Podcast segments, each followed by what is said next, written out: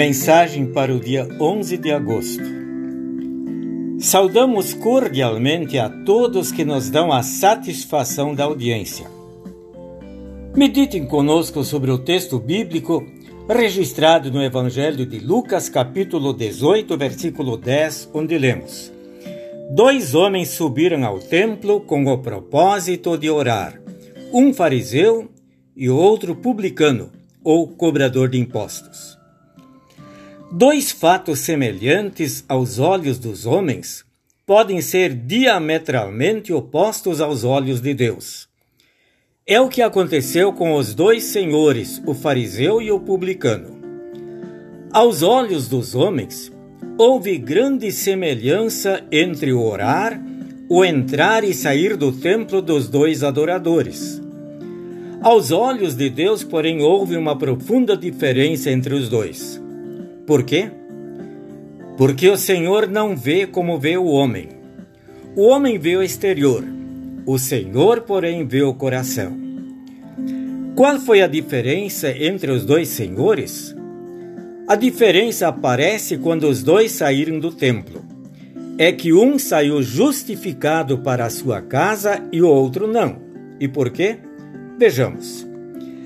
O fariseu, membro da seita do mesmo nome, considerando-se santo e justo, avançou até o pé do altar e começou a sua oração, ou melhor, a sua confissão. Em primeiro lugar, enumera os pecados que diz nunca ter cometido. Ó Deus, graças te dou porque não sou como os demais homens, zombadores, injustos e adúlteros, nem ainda como este publicano. Depois desta lista de pecados que pensa nunca ter cometido, apresenta outra, enumerando as suas virtudes e perfeições. Senhor, eu jejuo duas vezes por semana e dou o dízimo de tudo quanto ganho. Feita esta oração, o fariseu faz a reverência e deixa o altar. O publicano, cobrador de impostos, que não raras vezes explorava o povo, sendo considerado o pecador mais desprezível, também faz a sua oração. Onde e como? Não em pé perante o altar, mas de joelhos, lá nos fundos do templo. Não enumerando seus méritos, mas ciente de sua indignidade e culpabilidade. Não com ar de justo e santo, mas de olhos baixos, cheios de vergonha e arrependimento.